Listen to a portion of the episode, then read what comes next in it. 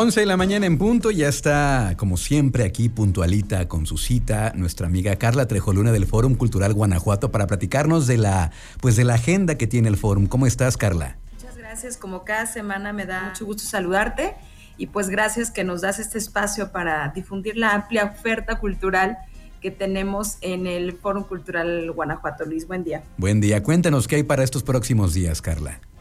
Pues mira, que en esta ocasión quiero invitarlos, invitarlas a que disfruten de este fin de semana, porque hay muchas actividades, actividades que simplemente pues parece repetitivo, pero es real, no se lo pueden perder. Y empezamos hoy, jueves 19 de, de mayo, tenemos dos interesantes actividades. Primero a las 5, eh, Luis, hoy en el Teatro Estudio del Teatro del Bicentenario Roberto Plasencia Saldaña, esta sala que está contigua a la sala principal vamos a tener una charla en coordinación con la Escuela Nacional de Estudios Superiores Unidad León, la ENES eh, León, en el marco de un festival que realiza la UNAM, la Universidad Nacional Autónoma de México, que es el ALEF, Festival de Arte y Ciencia. Y la charla es pues con un gran amigo del Fórum Cultural, me refiero a Gerardo Kleinborg.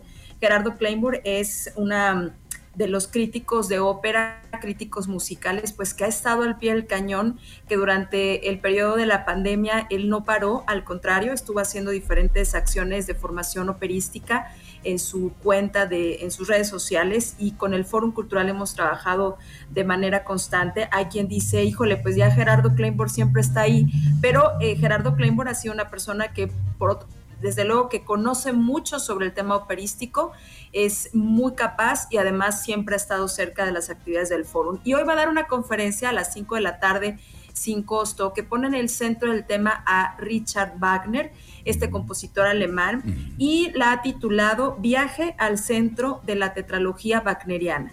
Las connotaciones e implicaciones ambientales en las óperas El oro del Rin, La Valquiria, Sigfrido y El ocaso de los dioses. La música de Richard Wagner es em, contundente, em, magnífica, y quien la ha escuchado y ha visto sus óperas sabrá que independientemente de lo que a veces se habla de Wagner por eh, su nacionalidad y sus creencias políticas en su momento, es un compositor del que hay que hablar. Y, Gerardo Kleinborg eh, nos va a compartir esta charla hoy jueves 19 a las 5 de la tarde sin costo en el Teatro Estudio. Insistir que es modalidad presencial. Y lo insisto porque hemos tenido constantemente acciones de charlas con Gerardo que han sido virtuales, pero esta es presencial. Entonces, esta es hoy a las 5. Y después de esto, Luis, a las 5, eh, seguimos con una actividad que ya habíamos anticipado y que estoy segura que, bueno, ya me platicaste que vas a estar ahí. Eh, hoy a las 7 de la noche tenemos en el Museo de Arte e Historia de Guanajuato una gran, gran exposición por favor no se la pueden perder. Es la inauguración de la muestra temporal Tierra Firme del el artista Jan Hendrix, eh, un artista pues, que llegó a México, él es holandés, pero llegó a México en, los, en la década de los 70 y todo lo que ha sido su trabajo a través de la gráfica, pues lo ha plasmado en arte contemporáneo y ha sido una gran experiencia eh, en lo que reviste esta exposición.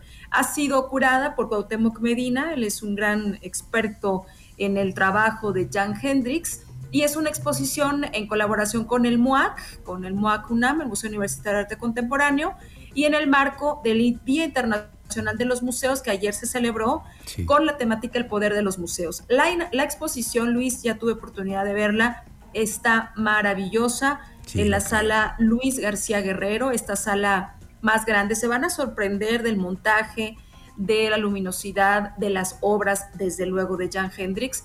Y va a estar desde hoy a las 7 de la noche que se inaugura con la presencia del artista hasta el 18 de septiembre para que quien nos vea, nos escuche desde otro punto que no sea el estado de Guanajuato o de la ciudad de León se programe para que se den una vuelta. Si no acuden hoy, no importa, pueden acudir eh, eh, cualquier día en esta temporalidad.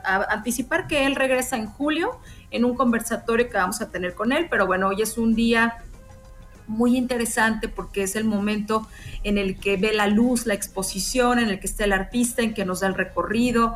En fin, va a ser una experiencia de verdad muy, muy grata. Se los recomiendo hoy en el Museo de Arte e Historia de Guanajuato a las 7 de la noche. Eso tan solo el día de hoy, que tenemos ópera y tenemos artes escénicas, perdón, artes plásticas. Y bueno, por otro lado, este fin de semana, el sábado 21, Luis, vamos a tener dos experiencias operísticas muy interesantes ambas que eh, les recomiendo mucho. La primera es este sábado 21, bueno, eh, las dos son el sábado 21, pero la primera es la transmisión en vivo desde el Metropolitan Opera de Nueva York, insisto, es en vivo, no es grabada, de la ópera Lucía, Lucia di la Mirmur de Gaetano Donizetti. Una, una ópera pues que este compositor escribió en 1835 y que hoy en día ha sido, pues sigue siendo considerada como una de las grandes eh, óperas, eh, la número 19 en, la lista de ópera base de las óperas más representadas en el mundo, en donde, bueno, pues vemos la historia de, de Lucía, de una familia con conflictos de poder, de una novia con un amor imposible, pero hay un plus, hay un plus, eh, Luis, que tendremos este sábado 21, y es que el quien personifica el amor de, de, de Lucia, interpretada por Nadine Sierra, es nuestro gran, y digo nuestro porque hay que aplaudirlo, nuestro gran tenor mexicano, Javier Camarena. Javier Camarena estuvo eh, hace algunos meses ahí en, en, el Teatro del Bicentenario Roberto Plasencia Saldaña, es uno de los pocos eh, eh, tenores mexicanos y en general de cualquier nacionalidad que ha tenido doble bis, como le llaman en el Metropolitan Opera de Nueva York, que vuelve a interpretar un área.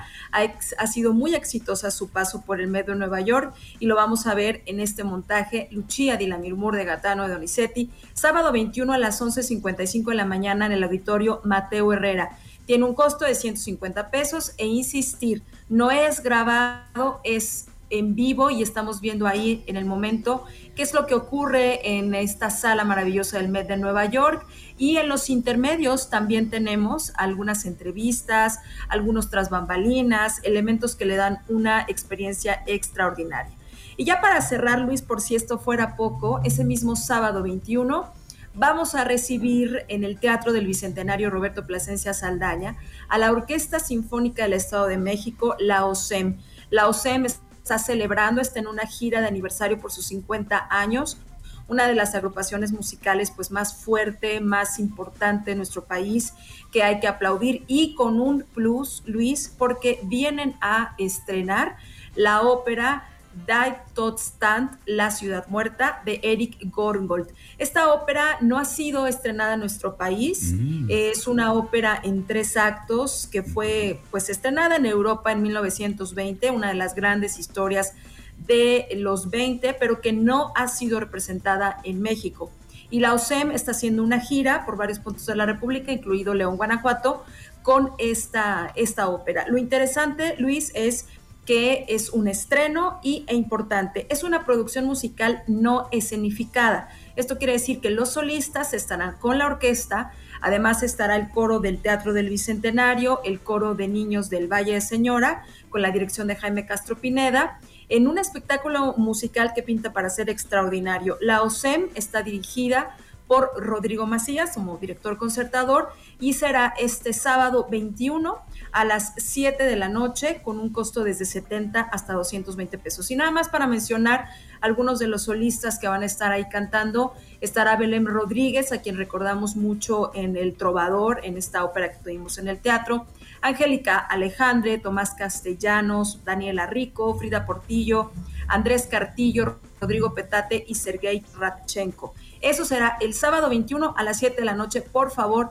no se lo pierdan, es toda una representación el hecho de que se estrene esta ópera con la OSEM en sus 50 años. Y bueno, hay mucho que aplaudir, hay mucho que disfrutar y pues el Foro Cultural Guanajuato está ahí listo para recibirlos. Qué maravilla, siempre, siempre sorprende todo lo que hay, ¿no? Es una, una oferta muy, pues muy vasta, siempre para todos los gustos. Entonces, esto es nada más el, en estos próximos días, este fin de semana, eh, la inauguración de Jan Hendrix, nada más quisiera yo agregar, es una, es una exposición que tienen que ver sí o sí quien esté en diseño gráfico, quien esté en todas las artes gráficas, es algo casi, casi que obligatorio. Claro, todo el público en general, pero la gente que esté eh, en, este, en estos temas de diseño gráfico tienen que verlo porque es algo maravilloso. Carla, muchísimas gracias. Gracias a ti, nos escuchamos la próxima semana. Sigan las redes sociales del Fórum Cultural Guanajuato, pues para que no se pierda nada. Gracias. Vamos a continuar con más aquí en Trion Live.